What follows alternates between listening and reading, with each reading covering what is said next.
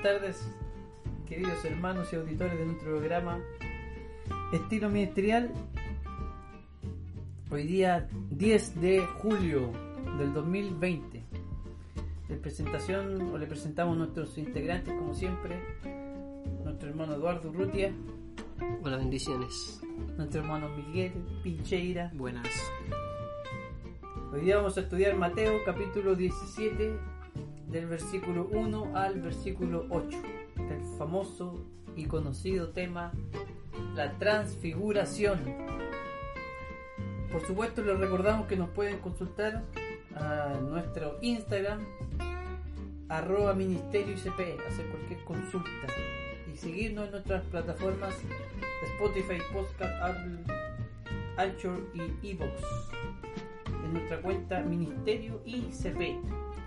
Nuestro hermano Eduardo Urrutia va a leer el pasaje. Bueno, como ya dijo Juanpi, San Mateo 17 del 1 al 8. O el libro según, el Evangelio según San Mateo.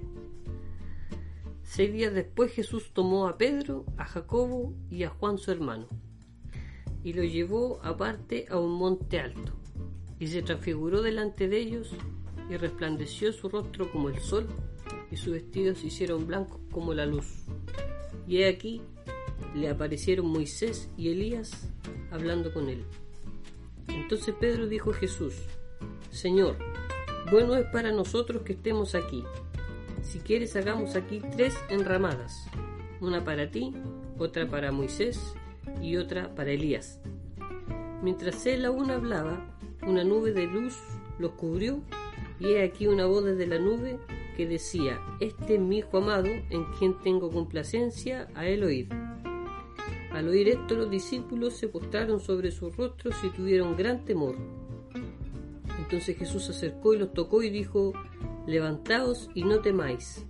Y alzando ellos los ojos, a nadie vieron sino a Jesús solo. Hermano Miguel, ¿qué Bueno, piensa? Para ir contextualizando un poco, venía el Señor Jesús de hablar con los discípulos y anunciarle eh, este pasaje que es bastante conocido que dice, si alguno quiere venir en pos de mí, nieguese a sí mismo y tome su cruz y siga. Y hablando un poco después, eh, aparta estos tres discípulos también, Pedro, Jacobo y Juan, que eran algo especial para, para el Señor Jesús porque en otra ocasión ya lo había apartado, como fue la resurrección de la hija de Jairo y cuando se apartó a orar en el huerto de Getsemaní. Entonces había algo especial con estos tres varones que el Señor Jesús le iba a revelar o le iba a mostrar cómo era la gloria de Dios, por decirlo así, en un evento bastante espectacular como es la transfiguración. Así es. Bueno, yo las cosas que puede aplicar al, al- del pasaje, primero destacar para mí eh, que Jesús haya apartado a estos tres discípulos, Como decía el Miguel. como decía el Miguel exactamente. ¿Por qué estos tres no, no uno no sabe la razón exacta? ¿Por qué estos tres en especial? A lo mejor tenían más cercanía con Jesús, eran amigos entre ellos, más cercanos. Se dice que Juan se reportaba en el pecho de Jesús. Así que seguramente había una cercanía más entre ellos y Jesús lo, lo ocupó a ellos para para hacer no solamente para no estar no solamente en este en estas circunstancias sino que en otras también lo aparta a ellos y lo ocupa de una manera especial.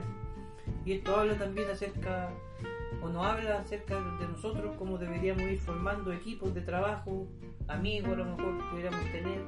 En el día de mañana alguien va a ocupar un cargo de liderazgo y tiene que tener a personas que estén así como cercanas a más más que como los otros los otros que, que estaban en el grupo de discípulos como los dos apóstoles después había un grupo de discípulos después estaba la multitud así Jesús iba cerrando el cerco hasta llegar a estos tres personajes con los cuales tenía una cercanía que no tuvo con ningún otro me llama también la atención eh, la aparición de Moisés y Elías como vemos representa lo que representa perdón Moisés y lo que representa Elías para el pueblo de Israel. O sea, Moisés representaba la ley, pero así full representaba la ley. Moisés era, pero la ley. Moisés es igual ley. Ley es igual Moisés. ¿No es cierto? Para los judíos así era. No hay duda de eso. No hay duda. Y Elías representaba a los profetas, que era un tiempo extenso también del pueblo de Israel donde tuvieron profecía y donde los profetas estuvieron presentes. Entonces, al presentársele a Jesús, Moisés y Elías nos dicen eh, lo importante que era ese momento en particular en la vida de Jesús. Leía también y estudiaba la palabra, Jesús en todo su ministerio tuvo eh, esta relación cercana con, con Dios en oración y en cercanía con Dios y seguramente este, este, este episodio Jesús lo vivió para eh, ayuda de él para enfrentar el futuro que venía que era la cruz. Por eso dice que en los pasajes paralelos habla acerca de, de, la, de que Jesús con estos dos personajes están hablando acerca de la muerte del Señor Jesucristo. Así lo dice Lucas, en el capítulo 31 hablaban de la partida de Jesús. 9. 9 versículo 31. 31. Claro. Hablaban de la partida de Jesús. Entonces Moisés y Elías era, o le estaba diciendo el Señor, tiene el apoyo, ¿no es cierto? No solo terrenal de estos discípulos, sino que también espiritual o angelical, ya no sé, no sabría cómo, cómo mencionar estos dos personajes que se aparecen y te están eh, guiando y diciendo estás en el camino correcto, está bien lo que tú estás haciendo. Jesús ponía, eh, sometía su voluntad a la voluntad del Señor y seguramente en el monte donde eh, estaban, eh, Jesús fue a buscar dirección del Señor. Y en, ese, en, ese, en esa búsqueda de dirección aparecen estos personajes que para mí es un pasaje muy misterioso, muy hermoso por lo demás y nos ayudan a nosotros a comprender algo de eh, la relación que tenía eh, Jesucristo con su Padre. Y por último también quería destacar, leí un comentario, eh, entre paréntesis, que decía que lo raro no era que Jesús se hubiese transfigurado en este momento, que hubiese mostrado la gloria, por así decirlo, a sus discípulos. Lo raro era de que no hubiese mostrado su gloria durante 33 años. Eso fue lo espectacular. No fue lo espectacular que Jesús haya mostrado la gloria de sus discípulos, sino que durante 33 años Dios se despojó, como dice el- los libros del apóstol Pablo, de su gloria y se presentó a los discípulos en cuerpo y carne, algo físico que podamos tocar y, tocamos, y podamos palpar. Eso creo que fue lo más maravilloso. Y por último ya viendo, ¿no es cierto?, lo que Jesús le responde a sus discípulos de lo que iba a suceder. Me llama mucho la atención estas cosas de este pasaje. Eduardo, algo que decir. Bueno, eh, a pesar de que, como decías tú, se le presentó Moisés y Elías, que eran personajes tremendos para el pueblo hebreo, judío, y a pesar de que Moisés se podría haber visto como el mayor legislador, como dice William eh, Barclay, y que Elías también era visto como el más grande de los profetas. De hecho, cuando Jesús le pregunta a sus discípulos qué creían ellos que, o quién creían ellos que era, los discípulos declaran que algunas personas creían que era Elías. Ese se nota la, magnitud que tenía aquel profeta. Y a pesar de que se le aparecen, o se aparecen estos dos personajes, eh, ninguno de ellos se puede llegar a comparar al ministerio que tenía el Señor, que era esas dos cosas, era el mayor, era de hablar de la ley, era más grande que Moisés, y hablando como profeta también era más grande que Elías. Entonces, a pesar de que se nos muestra como un parámetro, aún así el parámetro queda bastante bajo para compararlo con, con el Señor Jesús. Y también me llama la atención un poco, eh, y entendiendo un poco con el pasaje de Lucas cuando él dice que eh, está de salida, va a empezar un proceso se ocupa la palabra, por ejemplo, Éxodo, que es la misma que se ocupó en el Antiguo Testamento para hablar sobre el, proceso que iba a pasar el pueblo de Israel desde eh, Egipto a las tierras prometidas. Está Moisés, que está también en ese lugar, y de la misma manera se preparaba el Señor Jesús para ir de ese lugar, que posiblemente era el Monte Hermón, hacia Jerusalén, se estaba preparando para hacer este símil, ¿no es cierto? Un viaje parecido que, bueno, Jesús sabía que iba a hacer su último viaje, su último desplazamiento en Tierra Santa, por decirlo de alguna manera. Era representación, como dices tú, del éxodo que tuvo el pueblo de Israel, el éxodo que iba a tener espiritual ahora cada creyente al, al creer en la de Cristo. Creo que es lo que tratas de, de Exactamente. explicar. Miguel, Eh, yo creo que para que vayamos entendiendo un poco mejor, ir desglosando cómo fue este momento, eh, primeramente eh, dice se transfiguró delante de ellos. ¿Qué habrá querido eh, manifestar en ese momento el Señor Jesús?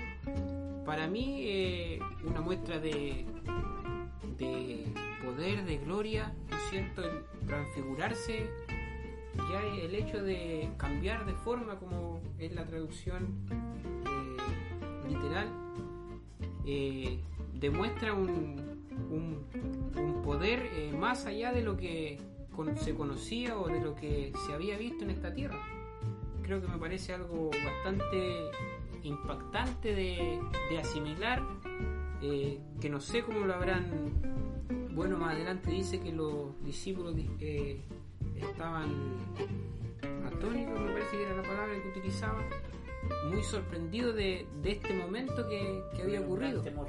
Gran temor, ¿no es cierto?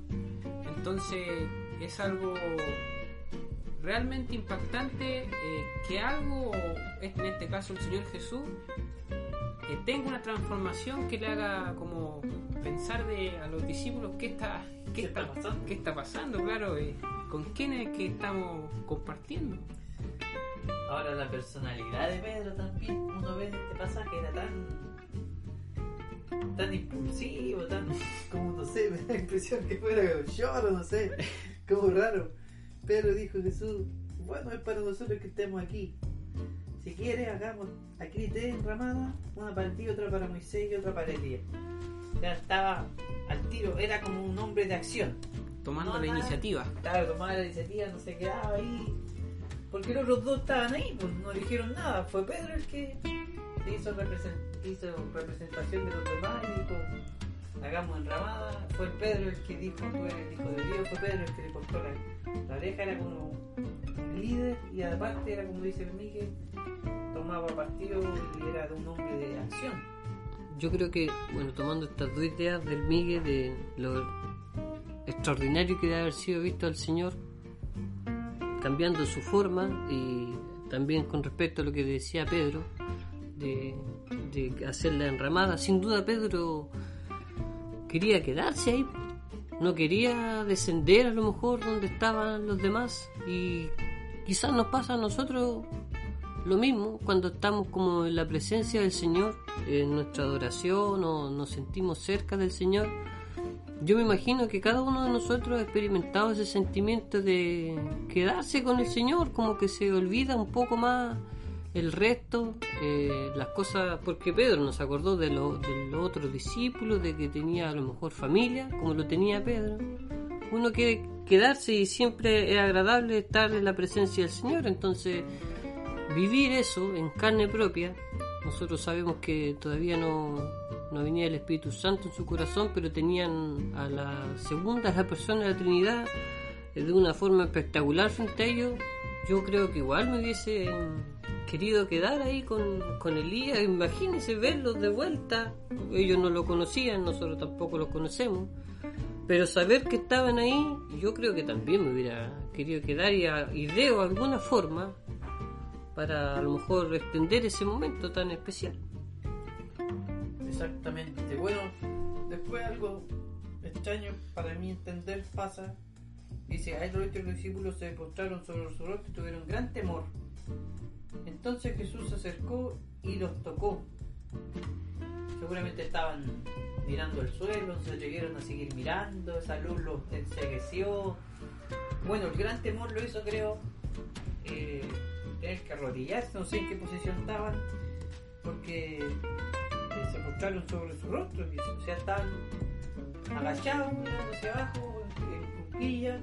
Esa es como la, la posición que suelen tener eh, las personas cuando uno ve que se conocen al Señor, cuando personas del Antiguo Testamento tienen visiones, se dan cuenta que están cerca del Señor. Es como el instinto natural del cristiano, es tirarse a tierra, o sea, tirarse con su rostro en tierra, humillarse, porque nos damos cuenta de la, eh, del, de lo- del esplendor del Señor, de la maravilla del Señor, de su gloria. Jesús estaba mostrando ese como un ser divino, lleno de luz, que enseguecía los ojos. Entonces, esa es la actitud final del cristiano frente al Señor, frente a su Creador, frente al Dios Todopoderoso, al que hizo el cielo, la tierra, al que sanó a los enfermos. Esa es la gloria del Señor y eso es lo que al final eh, nos muestra a nosotros cómo deberíamos presentarnos delante del Señor. Esa es nuestra condición cuando vemos al Señor. Pero lo maravilloso de esto son las palabras del Señor que se repiten una y otra vez a lo largo del Nuevo Testamento, creo que más de 70 veces lo dice el Señor a los discípulos: no temáis, no tengáis miedo, o el derivado de, eso, de esa palabra que no tenemos que temer.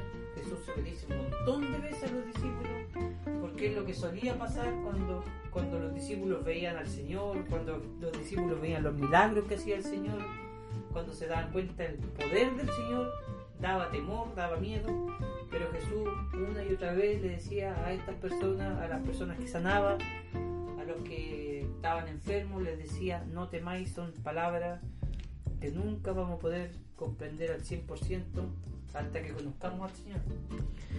Bueno, habría que también describir un poco la situación, porque no lo hemos hecho hasta ahora. Por ejemplo, decir que esta transfiguración, ¿en qué consistió? En que, primeramente, sus vestidos, dice el 2, se hicieron blancos como la luz. O sea, su, su vestimenta cambió. También dice que una nube de luz los cubrió, o sea, si ya sus vestidos blancos eran como la luz, llegó una nube de luz y los cubrió. Y aquí vemos de nuevo eh, la nube. ¿Qué pasa con la nube? Moisés también la, la vivió cuando estaba eh, En Egipto. en Egipto, en el monte Sinaí. También dice que su rostro resplandecía y tuvieron que ponerle un velo. Cuando eh, Elías también tuvo su experiencia con el Señor, estaba en el monte Oreb y ahí también dice la palabra del Señor que llegó la gloria del Señor. Recordemos cómo murió, por decirlo de alguna manera, Elías, que fue ascendido al cielo en unos carros de fuego. De Moisés se dice que eh, el Señor mismo lo enterró, entonces fueron dos personas que tuvieron una muerte distinta, por, por no decir que no murieron, casi. Pas- algo esplendoroso, algo parecido a lo que le pasó a Enoch. A Moisés dice que el Señor lo enterró. Lo enterró él mismo, entonces no eran no eran cualquier, como ya hemos dicho, no eran cualquier persona que estamos ahí, estaban estas dos personas y aparecen estos que son de alguna manera símbolos, ¿no es cierto?, de lo que ya se había vivido. Y esta actitud también de los discípulos responde a que se aparece el Señor Dios Padre cuando se escucha, dice, la voz del cielo. Eh, en el versículo 5, y he aquí una voz desde la nube que descendió, este es mi hijo amado en quien tengo complacencia. Entonces, estaban de esta forma extraordinaria, brillantes, estaba la nube que los cubría, se acercaron, se escuchó la voz del Padre, que debe haber sido algo más extraordinario todavía, eh, creo yo. Frente a eso, cualquiera de nosotros eh, se postra y le da miedo, puede ser dentro de la carne uno, porque uno no está preparado para, para semejante, semejante visión, por decirlo de alguna manera. La nube, la Shekinah, la gloria del Señor, la que se presentó cuando se eh, instauró el templo, cuando Jesús, cuando Moisés eh, inauguró el tabernáculo. Dice que la Shekinah bajó el tabernáculo. Esa gloria del Señor, esa nube que llenaba todo lugar y que cuando se inauguró el templo, dice que la Shekinah llenó el lugar tanto así que las personas que estaban adentro tuvieron que salir afuera, tuvieron que salir del templo. Entonces, seguramente, como decís tú, tienen que haber sentido un terror, un temor, haberse encontrado en esa situación donde de repente con Jesús y con estos seres apareciéndosele casi fantasmalmente. Miguel, Eh, bueno, respecto a esto, eh, leía un comentario eh, que decía que quizás Pedro erraba al, al comparar a Elías con, y Moisés con el Señor Jesús, cuando habla de, de hacer la enramada, ¿no es cierto? Y ahí que interviene esta voz celestial, que son las mismas palabras que, que se escuchan después del bautismo del Señor Jesús, que dice, este es mi Hijo amado, En quien en tengo tengo complacencia. Y algo bueno que, como dice después más adelante, genera temor en los discípulos, ¿no es cierto? Que tiene que actuar el Señor Jesús, a, como decía el hermano Juan Pablo, a calmarnos como lo hace muchas veces con nosotros. Entonces algo, un, un momento bastante para mí eh, como particular porque no sé si entenderlo así, pero quizás es como un reto que o una voz de alerta que da esta voz que sale de la nube, eh, tratando de separar un poco lo que era el Señor Jesús y esto y Moisés y Elías. exactamente, yo no me había percatado de eso. Es como que está diciendo paralelo. O sea, está Claro. tratando de dejar a Jesús, el Hijo de Dios, a la altura de Moisés y Elías. Mi hijo diría De Dios. hecho, de hecho dice, mientras él aún hablaba, o sea, lo- todavía no paraba de hablar Todavía no paraba y de hablar. irrumpe, Detalle. irrumpe esta voz del cielo el y- Señor bueno es para nosotros y dice, mire, interesante el tema. Claro, Pedro estaba comparando, dejando al mismo nivel a Elías con, con Moisés. Es que como decíamos anteriormente, Pedro tenía esta personalidad un poco impulsiva, ¿no es cierto? Que, que generaba quizás muchas veces estos, estos problemillas. Estos encontrones. Claro, Para bien y para mal. Porque para bien cuando le dijo eh, eres el Cristo. Y para mal cuando le dijo te voy a seguir hasta la muerte, nunca te voy a negar. O sacó la espada. Así era Pedro. Ahora, ¿qué andaba haciendo Jesús en el monte? Jesús estaba buscando dirección del Señor, seguramente estaba orando. Es lo más probable. No creo que haya estado haciendo otra cosa más que buscando dirección del Señor. Porque él sabía en este punto, recordemos, ya él tenía muy claro que en un par de días él iba a ser crucificado. Entonces él andaba buscando dirección, ayuda, consuelo, andaba buscando eh, ayuda del Señor. Se encuentra en esta situación, creo. Cuando Yo creo que eso igual es digno de destacar porque siendo Jesús eh, Dios, en todas las cosas que él hizo le pedía la, la opinión a su padre, o sea, la dirección, como tú decís, del Señor. No sé si fue esa la palabra que usaste. Eh, ¿Y qué nos queda para nosotros? Que a veces hacemos cosas que no se las consultamos al Señor eh, por nuestra propia cuenta, según nuestro propio criterio. Eh, no tenemos esa, ese nivel de o esa necesidad de comunicarle todo al Señor o preguntarle por las cosas que vamos a hacer, siendo que Jesús lo hacía. O sea, Él siempre supo, desde que comenzó su ministerio, los tiempos que Él iba a tener. eh, sabía de sobra que era su último viaje a Jerusalén. Y vemos que mientras más grande el evento, eh, más se preocupaba eh, de orar. Y así se lo narran los evangelios. Antes de comenzar su ministerio, se fue al desierto. eh, 40 días estuvo ahí. También antes de elegir a los discípulos, nombra la Biblia que subió al monte a orar. Y podríamos hablar de lo que significa subir al monte también. Ahora, antes de ir a Jerusalén, subió al monte.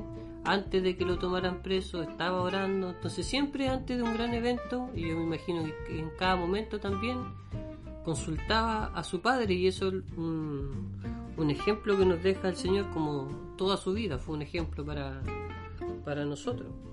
Entonces, ¿qué quiere Dios que, que hagamos nosotros también? Exactamente. Bueno, el pasaje, como decimos ya concluyendo, es muy profundo, muy profundo en el sentido de, de saber qué fue, qué significó para, los, para estos tres personas, estos tres discípulos haberse encontrado con Jesucristo y su gloria que Jesús se haya tran- transfigurado, un cambio tan, tan drástico, ¿qué significó para ellos eh, el tiempo futuro de sus vidas? Cuando recordaron a Jesús, cuando vieron, perdón, a Jesús crucificado, con su cuerpo todo hecho pedazos, herido, ¿no es cierto? Maltratado y, a ver, y recordar cuando lo vieron como, como el ser que realmente es, hijo de Dios, tiene que haber sido muy, muy impactante, creo yo, para estos tres discípulos. Conclusiones del pasaje.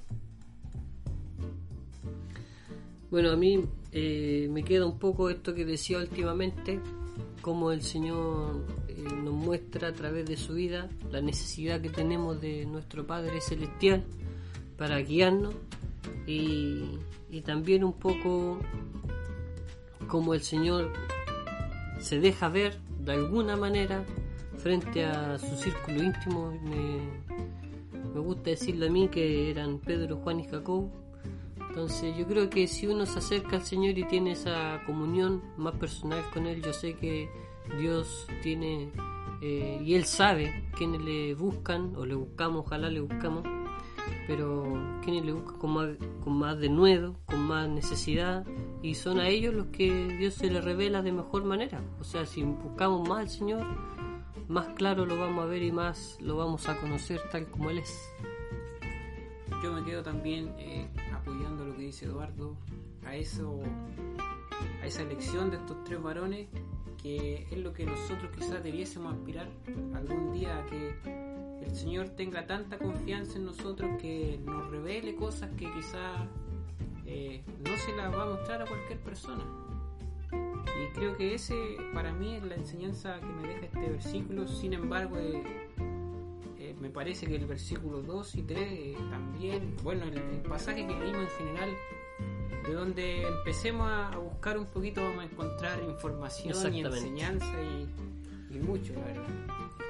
A mí me queda en general lo que leí acerca de Jesús, que esto no fue raro en el sentido de que lo más espectacular de la transfiguración es que Jesús haya estado tanto tiempo, 33 años en un cuerpo humano y, y nosotros nos parezca tan par de no sé cuántos segundos o si fuera un minuto en su cuerpo transfigurado porque esa era la, la naturaleza de Dios. Parte Era- de su naturaleza. parte de su naturaleza. Pero aún así estuvo tantos años aquí en la tierra con un cuerpo, sufriendo y sobre todo en la cruz, con, con- sufriendo problemas, azotes y, y todo lo que nosotros ya sabemos que sufrió. Entonces, eh, saludos a todos nuestros auditores del estilo radial, ministerio Ministerial. ministerial, estilo ministerial. Nos pueden despedir, o sea, consultar, eh, eh, escuchar en, en nuestros podcasts de Ministerio ICP. Y las consultas, agregamos una nueva plataforma a nuestras consultas. Cualquier consulta que usted tenga acerca de nuestros programas, de lo que leímos, del pasaje, de los comentarios que hicimos, eh, de los textos que vamos a seguir estudiando, las puede hacer a nuestro WhatsApp de estilo ministerial. Que el WhatsApp sería Miguel. Más 569 3495 9955 Eduardo, Más 569-349-59955. nuevo cómputo. Más 569 34 95 99 55. Puede hacer ahí las consultas a nuestro WhatsApp y dejamos invitación y, y que nos pueda escuchar en nuestras redes, seguir a nuestros participantes de, de este programa como arroba eduardo.urrutia, ¿es así? Edu.urrutia creo. edu.urrutia arroba pincheira guion bajo m y arroba nepro guion bajo juanpi urrutia y Y en nuestras redes sociales, Instagram, Ministerio ICP, Facebook, Ministerio ICP, y en YouTube, Ministerio ICP Linares. Nos despedimos con un fuerte aplauso. Hasta el próximo capítulo del próximo eh, viernes. Que el Señor bendiga a todos nuestros auditores. Chao, chao, bendiciones.